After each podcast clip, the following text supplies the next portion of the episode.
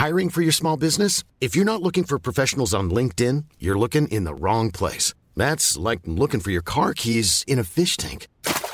LinkedIn helps you hire professionals you can't find anywhere else, even those who aren't actively searching for a new job but might be open to the perfect role. In a given month, over 70% of LinkedIn users don't even visit other leading job sites. So start looking in the right place. With LinkedIn, you can hire professionals like a professional. Post your free job on linkedin.com slash people today.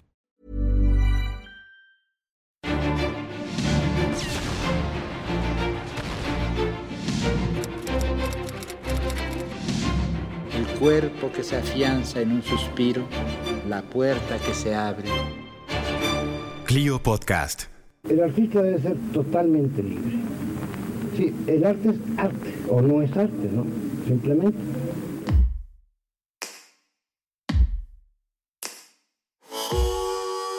El escritor José Revueltas es encarcelado por participar en el movimiento estudiantil de 1968. Arthur Miller, Pablo Neruda, Julio Cortázar y Gabriel García Márquez exigen al gobierno su liberación. Sin embargo, José Revueltas, considerado por Octavio Paz como uno de los hombres más puros de México, es sentenciado a 16 años. Para Revueltas, el mundo es una cárcel.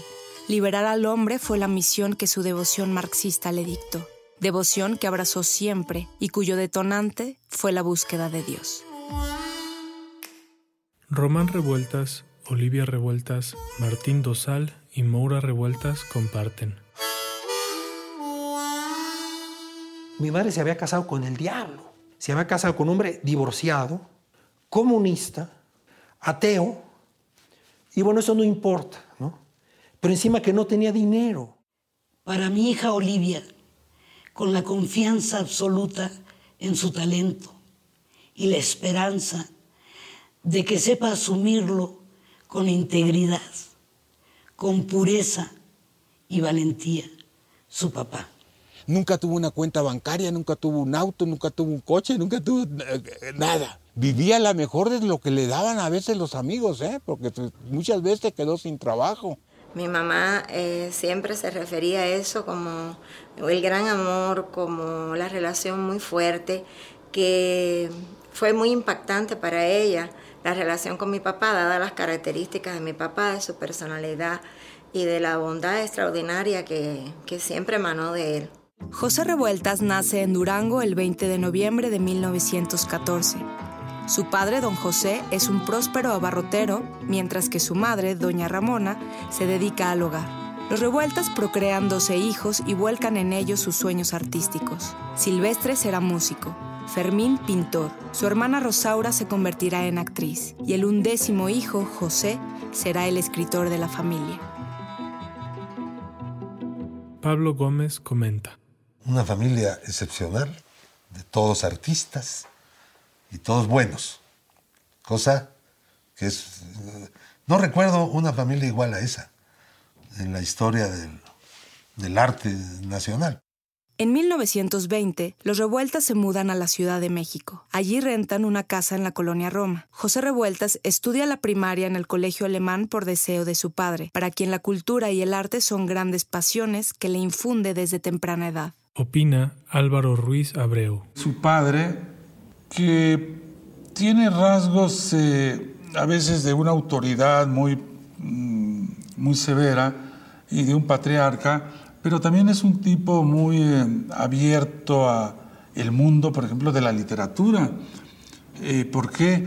Porque varios de sus hijos han narrado, han dicho, han contado que eh, las sobremesas, don José Revueltas les leía a sus hijos pasajes de novelas. Apenas unos meses después de instalarse en la Ciudad de México, el padre de José Revueltas muere de una enfermedad renal. La ruina económica que sobreviene cambiará para siempre el destino de la familia. Los Revueltas se mudan entonces a La Merced, barrio que representa la entrada a un mundo sórdido y hostil, el mundo de la pobreza.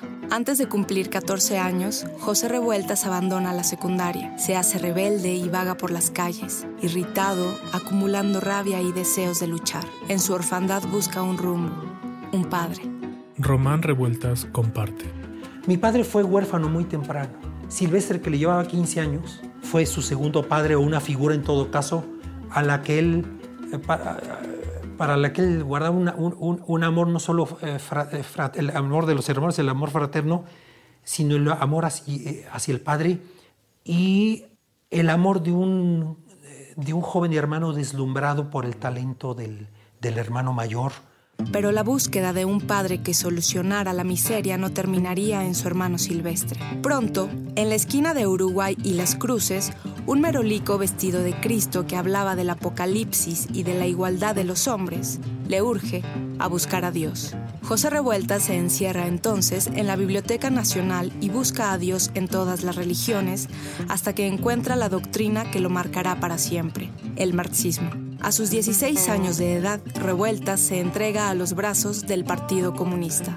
Martín Dosal comenta. Por el partido dejaba todo y se iba a cualquier misión, a cualquier tarea y se olvidaba de él mismo, de la escritura misma. Primero fue militante y después ya, ya se hizo escritor.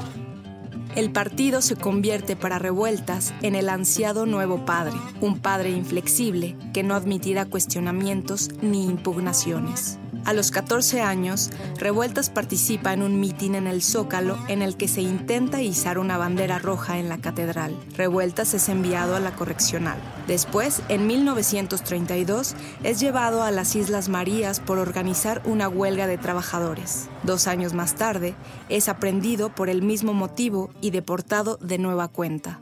Recuerda Evodio Escalante. Y él decía, a mí me han puesto en la cárcel para que sufra, pero no, yo lo tomo como una beca para estudiar y para escribir. Claro, se oye bonito, pero ay, no, no ha de ser lo mismo estar ahí encerrado. En 1935, Revueltas viaja a Moscú como delegado del Partido Comunista Mexicano para asistir al séptimo Congreso de la Internacional Comunista. Visitar la tumba de Lenin fortalece su fe ciega en el socialismo. Comenta Marlene Fausch. Él pues fue de los jóvenes que fueron a hacer ese primer gran acercamiento a Moscú en el 35 y eso siempre le dio como un aura, ¿no? Dentro del partido, que era el que había ido a la Unión Soviética, el que había platicado con los dirigentes y conocía el comunismo pues en su propia carne, ¿no? Si la contemplación del cadáver de Lenin reafirma su fe en el comunismo, Revuelta se encontrará pronto ante otro cuerpo que lo trastocará de forma irreversible, el cuerpo moribundo de su hermano Silvestre. Álvaro Ruiz Abreu comenta. ¿Y qué hace José frente, a él? Se arrodilla. Es una escena totalmente dostoyevskiana. Esta ya no tiene mucho de, bueno, pues de, de tragicomedia o de melodrama mexicano. ¿eh? Está eh, plagada o está uncida de un sentido religioso profundo. Silvestre, el gran músico y compositor, muere en 1940 producto de una neumonía agravada por el abuso del alcohol. Sin saberlo, revueltas ante el cadáver de su hermano, está viendo su futuro. Álvaro Ruiz Abreu comparte. Él en ese momento una crisis, de, bueno, claro, el dolor por la pérdida, pero también una crisis muy fuerte porque siente que ahora sí entra a un terreno de la orfandad inconmensurable. ¿No?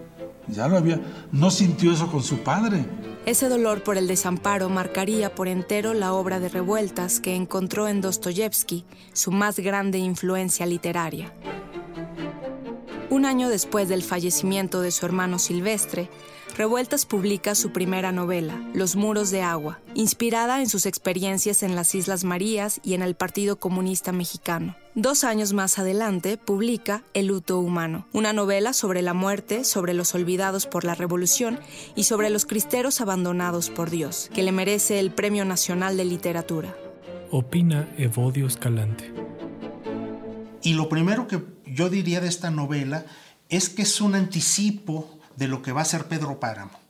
Hay, hay vasos comunicantes que me permitirían a mí decir que, que el luto humano es un eslabón para llegar después a Pedro Páramo.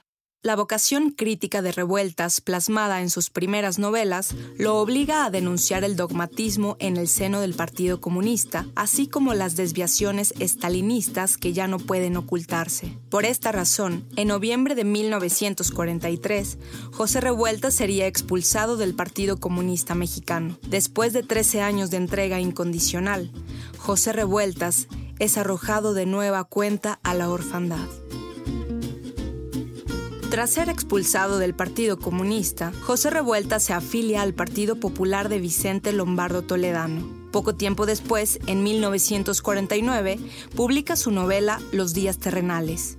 Revueltas considera a este libro como su novela más acabada y en ella deposita grandes esperanzas. Con la historia de los militantes Fidel y Gregorio, uno dogmático y el otro de espíritu crítico, Revueltas combate el estalinismo y pide democracia al interior de los partidos comunistas. Comenta Philippe Cheron. Y es una novela en la que eh, critica a, a, los, a, la, a la, dirigencia del, del, Partido Comunista y a la, a la, práctica y la ideología del Partido Comunista.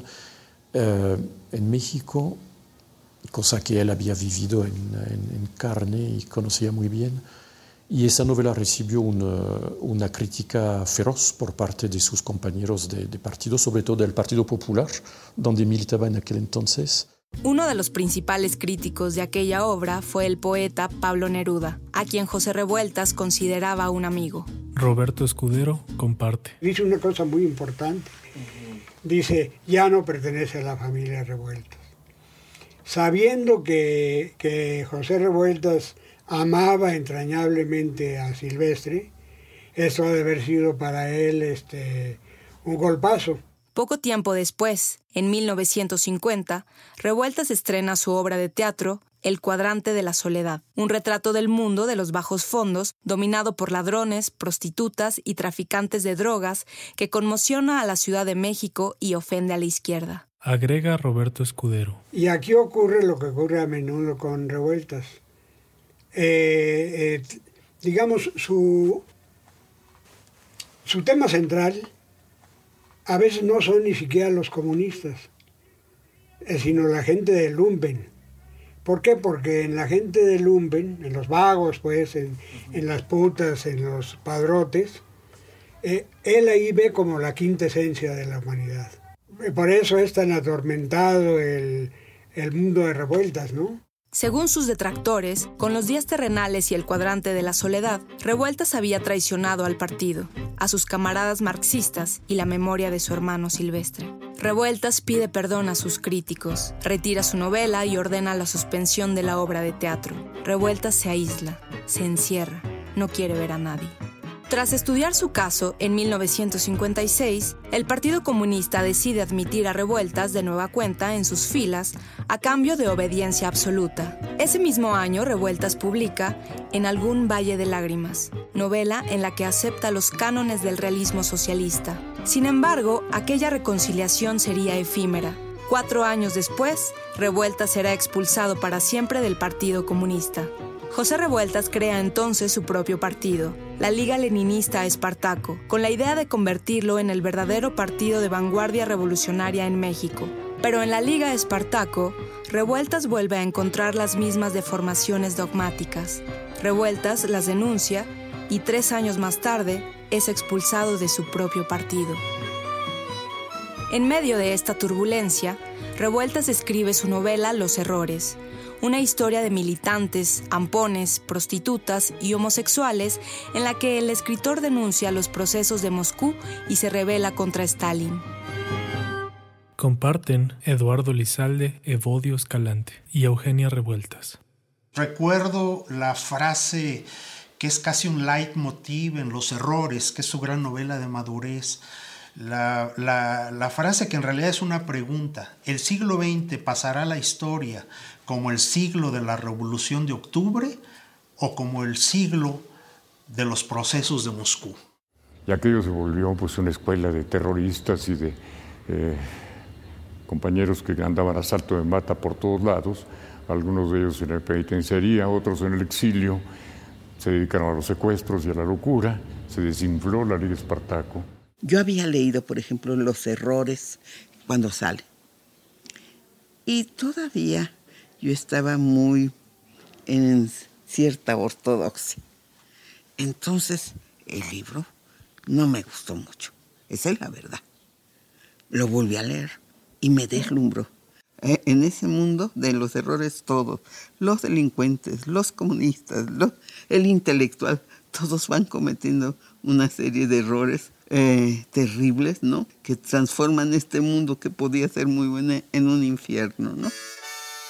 Esta novela representaría su última ofensiva contra los comunistas. Años más tarde escribiría El Apando, una historia carcelaria basada en sus años en Lecumberri. Martín Dosal explica. El Apando es una novela ideológica, es una novela filosófica que habla sobre la enajenación humana. Todos estamos presos, más presos y más presos. No hay manera de escapar, no hay manera de fugarse, no hay manera de ser libre. Y cuando queremos, se vienen los bonos y nos atacan porque para él los monos no era el, no era el custodio, no era el policía, sino era el tipo que está detrás de ti que te dice, amárrese las agujetas, póngase la cuartelera, levántese, acuéstese, báñese. Alguien que está detrás de ti ordenándote las 24 horas. Eso era la cárcel. Poblada por una densa carga ideológica, la obra literaria de José Revueltas es casi desconocida para los lectores de hoy. Comentan Martín Dosal y Evodio Escalante. Nadie lo lee. Un día me pasé recorriendo todo Insurgente Sur para preguntar si conocían a José Revuelta, si lo habían, quién, quién era, qué. No me encontré una sola persona que, lo, que pudiera decirme algo. Entonces, sí, hay un, hay un miedo en mí de que algo esencial en Revueltas haya quedado anticuado que, que ya no sea inteligible para un lector de hoy. Vamos, sí tengo ese miedo. La ideología política de José Revueltas condicionaba el destino de todos sus personajes, y como a los múltiples personajes de sus novelas y cuentos, Revueltas sacrificó a su familia en nombre del comunismo. En marzo de 1936, Revueltas conoce a Olivia Peralta, también miembro del Partido Comunista. Se casan en mayo del año siguiente y tienen cuatro hijos. Revuelta se ausenta largas temporadas. Viaja para reclutar jóvenes y sumarlos al socialismo. Soy ciertamente un mal marido. Tú dirás un irresponsable, que te deja sin cumplir con sus obligaciones domésticas, sin atender a todos los deberes. Pero debes entender que tengo una misión que cumplir y nada ni nadie puede detenerme. Comparte Olivia Revueltas. Vino Elenita Poniatowska antier. Me dice, oye, pero se ha hablado de José Revueltas como un mal padre. dije, Elenita, ese es un insulto. Si alguno de mis hermanos dice, pues qué mal. Pero yo me di cuenta de que mi padre era mi padre desde que tengo uso de razón.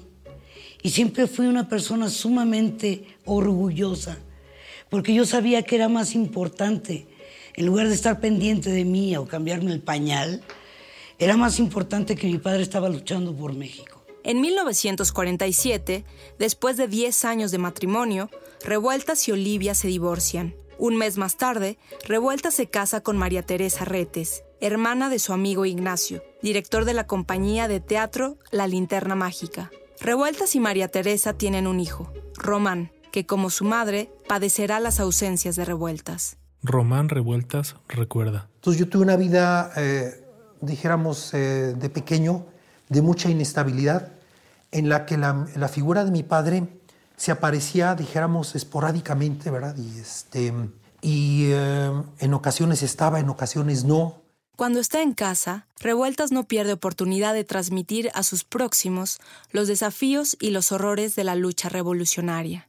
Román Revueltas comparte. En esas historias tenía yo la oportunidad de, de percibir al hombre atormentado y a un personaje a quien los horrores del mundo le este, lo sacudían internamente. El espíritu combativo de revueltas, que reflejaba la tensión entre pobres y ricos, entre hombres libres y esclavos, se manifiesta incluso en los círculos sociales que el escritor frecuenta. Román Revueltas comparte. Y creo que había una recepción en casa de María Félix. Y bueno, fueron mis padres.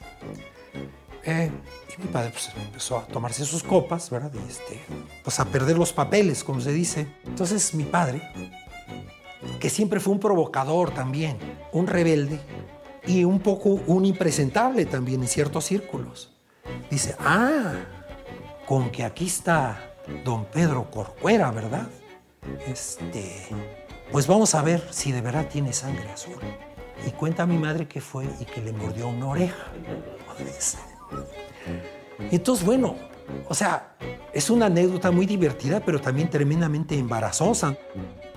A veces era como muy angustioso porque era entrar como a un remolino de pesadumbres y de dudas y de incertidumbres también y luego de desencantos. Sin embargo, la causa comunista no es la única que José Revueltas abraza con pasión. Comentan Román Revueltas y Martín Dosal. Tengo una relación bastante distante con él, porque bueno, no fue un padre muy presente, él andaba en sus cosas, tenía sus amantes. Siempre necesitó una mujer a su lado. Y no solo una mujer, necesitaba a veces varias mujeres porque tenía una carga, ¿cómo se llama? Un eros. Yo siempre he dicho que Revueltas es un eros, eh, el sexo, el amor, la pasión, un Dionisio, la fiesta y un Apolo, la búsqueda de la belleza. en esos tres mitos está Revuelta. Era un erótico necesitaba de la mujer y era un enamorado. En 1961, José Revueltas viaja a Cuba para participar en una serie de proyectos fílmicos. En el Hotel Nacional de La Habana conoce a una mujer que lo cautiva, Omega Agüero. De ese encuentro nacerá una niña, Moura Revueltas. Moura Revueltas explica. José eh, Revueltas para mi mamá fue sin lugar a dudas un gran amor, un intenso amor y ella vio en él a un hombre con una proporción magnífica desde el punto de vista humano, desde el punto de vista de bondades y todas esas cosas.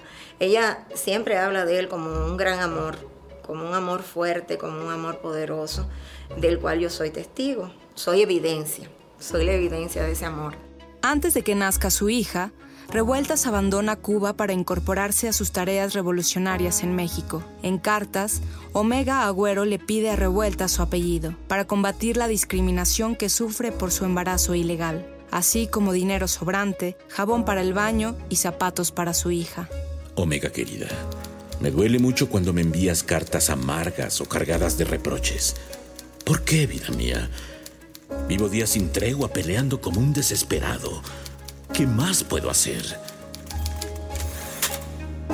Revueltas mantiene contacto con Omega durante años y llega a escribirle cartas desde su encierro en Lecumberri. En ese tiempo, su esposa María Teresa descubre que el escritor es visitado en prisión por otra mujer. Esta infidelidad es definitiva y la pareja se divorcia finalmente luego de 25 años de una relación tormentosa y marcada por la precariedad. Álvaro Ruiz Abreu recuerda. En esos 25 años decía Mariate, nos hemos mudado de casas, dice, yo ya no sé cuántas veces, porque son tantas, ¿no? Que te puedo decir que son 20 veces que nos hemos mudado de casa, o 25, ¿no? ¿Y por qué? Porque pues nos corrían simplemente, porque había que salir huyendo de un departamento y trasladarse a otro debido a la falta de recursos. I'm Sandra, and I'm just the professional your small business was looking for. But you didn't hire me because you didn't use LinkedIn jobs. LinkedIn has professionals you can't find anywhere else, including those who aren't actively looking for a new job but might be open to the perfect role, like me. In a given month, over 70% of LinkedIn users don't visit other leading job sites. So if you're not looking on LinkedIn, you'll miss out on great candidates like Sandra. Start hiring professionals like a professional. Post your free job on linkedin.com/people today.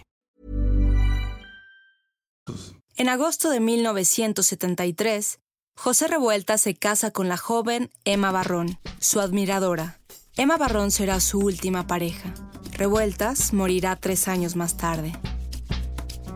En 1943, José Revueltas escribe un argumento para la pantalla sobre la vida de su hermano Silvestre, el proyecto no se realiza, pero marca el inicio de una productiva carrera como guionista de cine que destaca gracias a su colaboración con el director mexicano Roberto Gabaldón, con quien realiza 12 películas. Marcela Fernández Violante y Moura Revueltas explican. Porque él fue casi el escritor de cabecera de Gabaldón, como lo fue Mauricio Magdaleno del Indio Fernández. Tenían su comunicación muy fuerte, ¿no? Con Gabaldón va a ser obras maestras como va a ser, pues, eh, una que está aquí, incluso aquí en el sindicato, que es El Rebozo de Soledad, la produjo el sindicato para Gabaldón. El guion de esta película que escribió junto con el director de la misma eh, habla sobre la vida de un médico en una comunidad rural muy pobre, con diferencias sociales importantes, y tiene un trabajo humanista eh, considerable. Papá escribió esto mucho antes, muchísimo antes de yo ser concebida. Y hubiera sido tan bueno que él supiera que, tuvo una hija que escogió por profesión ser médico.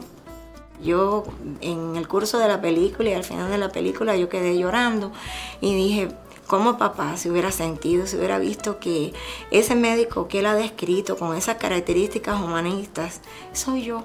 Durante las décadas de los 40 y 50, Revueltas tiene una actividad frenética como argumentista y adaptador. Además, escribe múltiples ensayos sobre el quehacer cinematográfico. En su paso por el cine, Revueltas trabajó con una gran cantidad de realizadores. Emilio El Indio Fernández, Julio Bracho, Alejandro Galindo, Luis Buñuel, Roberto Gabaldón y Benito Alasraqui. Esta versatilidad le permitió abarcar múltiples temas y géneros, el melodrama político, el suspenso, la comedia y la parodia.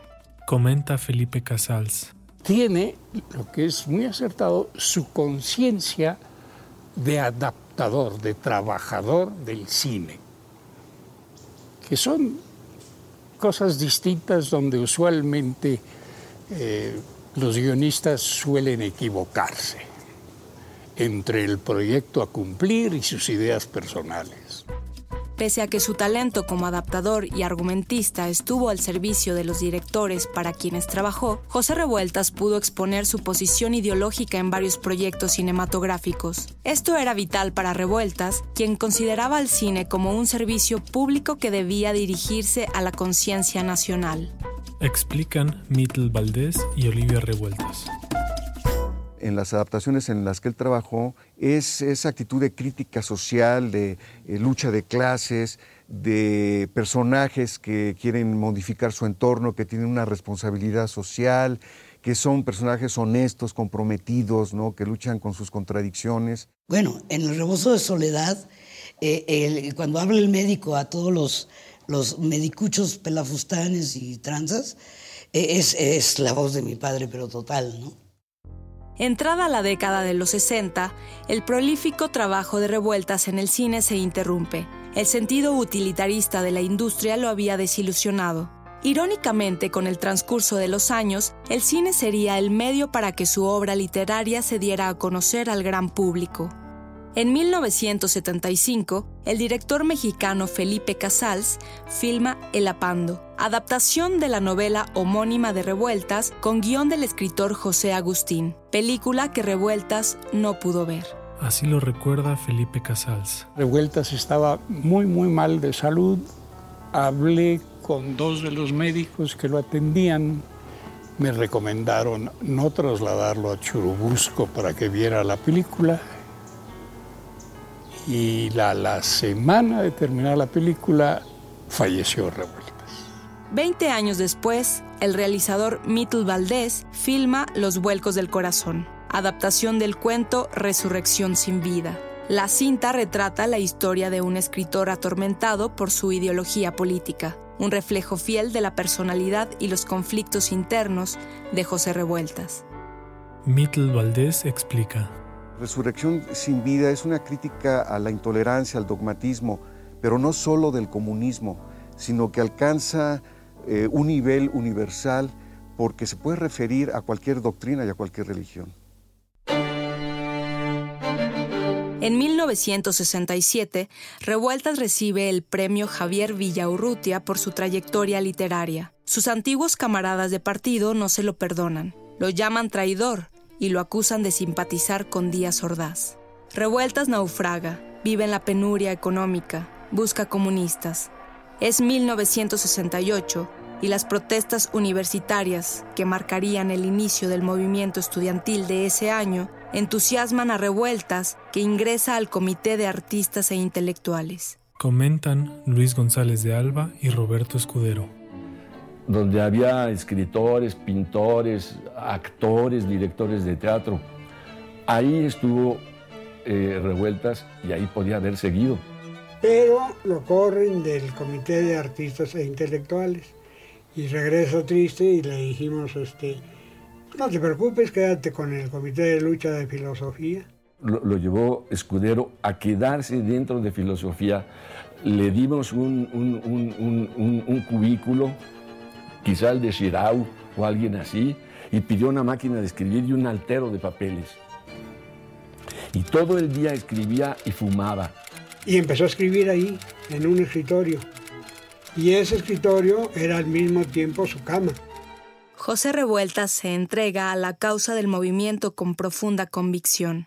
Escribe documentos y manifiestos y advierte sobre las futuras represiones del gobierno. Explica Pablo Gómez. En el momento del 68, eh, los miembros del Partido Comunista ven a Revueltas como, como, como un intelectual valiente, que está con el movimiento no solamente firmando manifiestos, como hacían otros, sino que está en las filas del movimiento. Después de la matanza del 2 de octubre de 1968, José Revuelta se oculta de las autoridades con ayuda de los estudiantes de la Facultad de Filosofía y Letras, hasta que es aprendido el día 16 de noviembre. José Revueltas es interrogado y el 18 de noviembre es puesto preso en Lecumberri. Así lo recuerda Martín Dosal y ahí llegó con su carrito, con sus libros y nadie le decía, venga maestro, pásele y yo se me prendió y dije, aquí está el sol, señor, pásele. Y ya se quedó en mi celda, en la 28 de la crujía M circular. Me sorprendió sus pesadillas. De repente en la noche oyes que que está eh, junto a ti en una cama que estaba hiloteando y, y, un hombre que aúlle y que grite y yo sentado en mi cama y me, bajé a la piecera, le agarré los pies, se los besé y me dice, y se flexionó y dice, no te preocupes Martín, eso me sucede siempre. Las pesadillas de revuelta son clásicas, de un hombre que cargaba un mundo. En Lecumberri, Revueltas lleva una vida tranquila y apartada, prácticamente aislada del resto de los prisioneros. Salvador Ruiz Villegas recuerda. Pero él se encerraba, se encerraba a trabajar. Ocasionalmente se lo encontraba uno en el jardín, porque le gustaba mucho irse a trabajar al jardín. Eh, y bueno, era un hombre muy disciplinado, muy disciplinado, muy disciplinado. Eh, recuerdo también que eh, convivía muy poco, muy poco con nosotros salvo con dos o tres, los más cercanos, convivía. Revueltas y el resto de los presos políticos organizan una huelga de hambre para exigir que se lleven a cabo sus juicios. En enero de 1970, son agredidos por los presos comunes de Lecumberri que llevan la encomienda de romper la huelga. Cuando finalmente se llevan a cabo los juicios, Revueltas como lo había hecho al ser aprendido, asume la responsabilidad del movimiento y se acusa de valerse de su prestigio como escritor para dirigir a los estudiantes en las manifestaciones. Opina Luis González de Alba.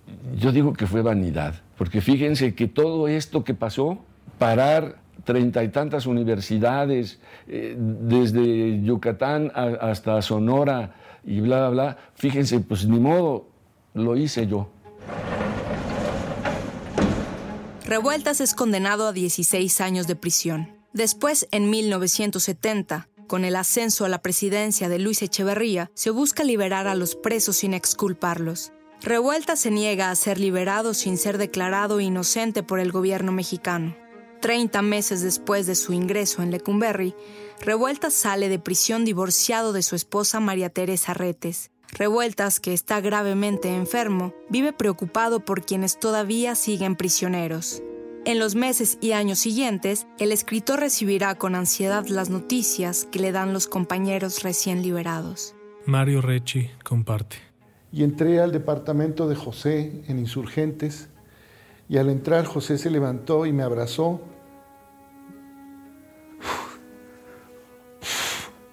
Perdón, es que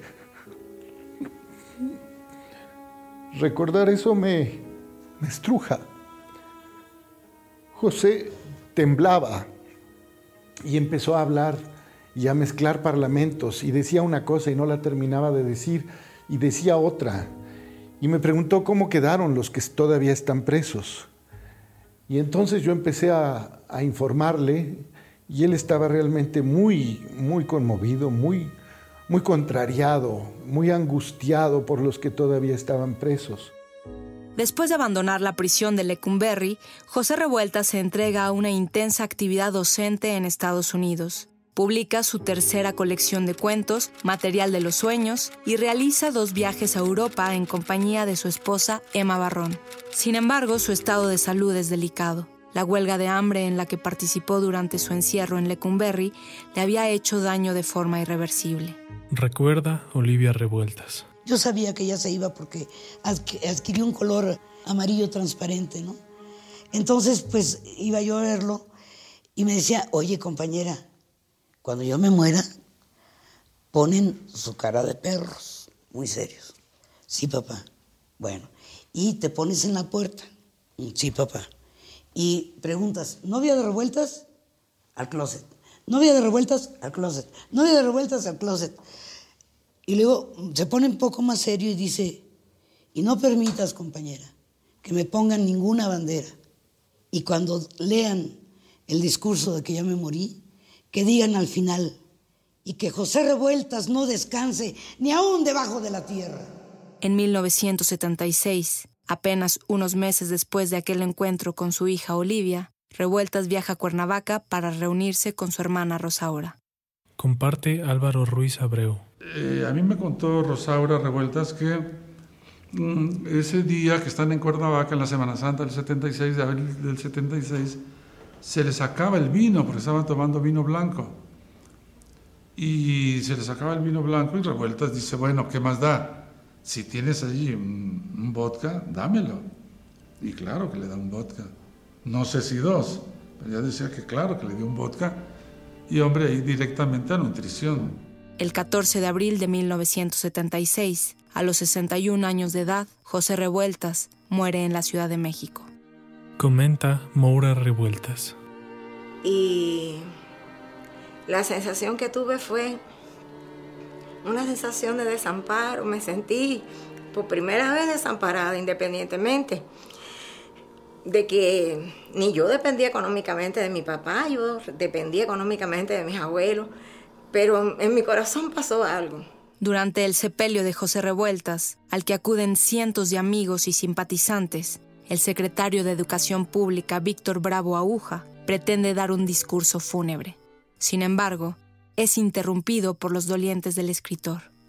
Comparten Luis González de Alba, Martín Dosal, Eugenia Revueltas, Roberto Escudero, Moura Revueltas, Román Revueltas y Olivia Revueltas. Martín pega tres Martín Dosal pega tres saltos y se sube en el montón ese de tierra y empieza a denunciar al Estado burgués que nunca, nunca se preocupó de, revueltas, de su estado de tal, tal, y, siempre lo persiguió y siempre lo tuvo encarcelado y ahora lo quiere para sí. ¿Por qué no va a hablar el secretario de Educación Pública? Pues no lo, no lo eh, empezó eh, empezaron los gritos de no, no, no, y se fue. Entonces de repente me salió la idea de levantarme sobre las tumbas y echarme mi discurso. Más o menos la idea era de qué hace usted aquí, José Revueltas esto, José Revueltas lo otro, eh, José Revueltas es, nuestro, es del pueblo, bla, bla, bla, cosas así, ¿no? De, de palabras de amor, ¿no? Y lo peor fue cuando dijeron, bueno, vamos a cantar la internacional.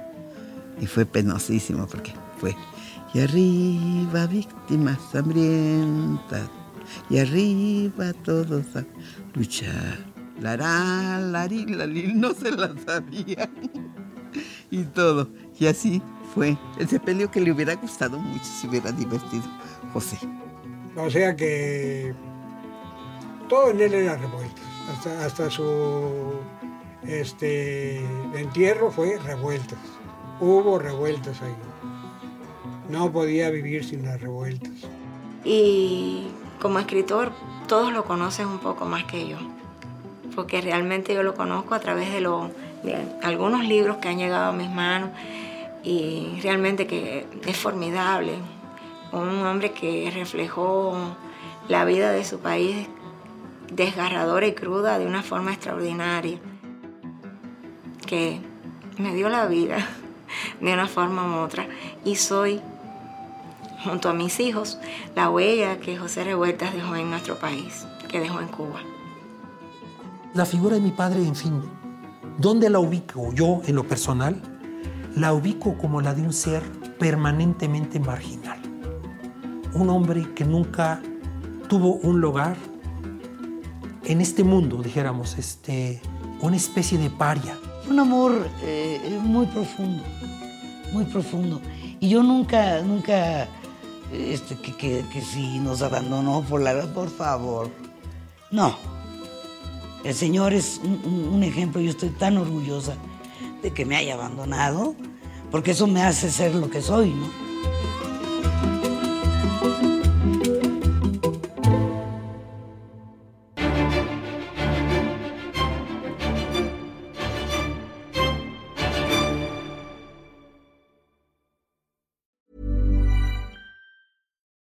It's Paige DeSorbo from Giggly Squad.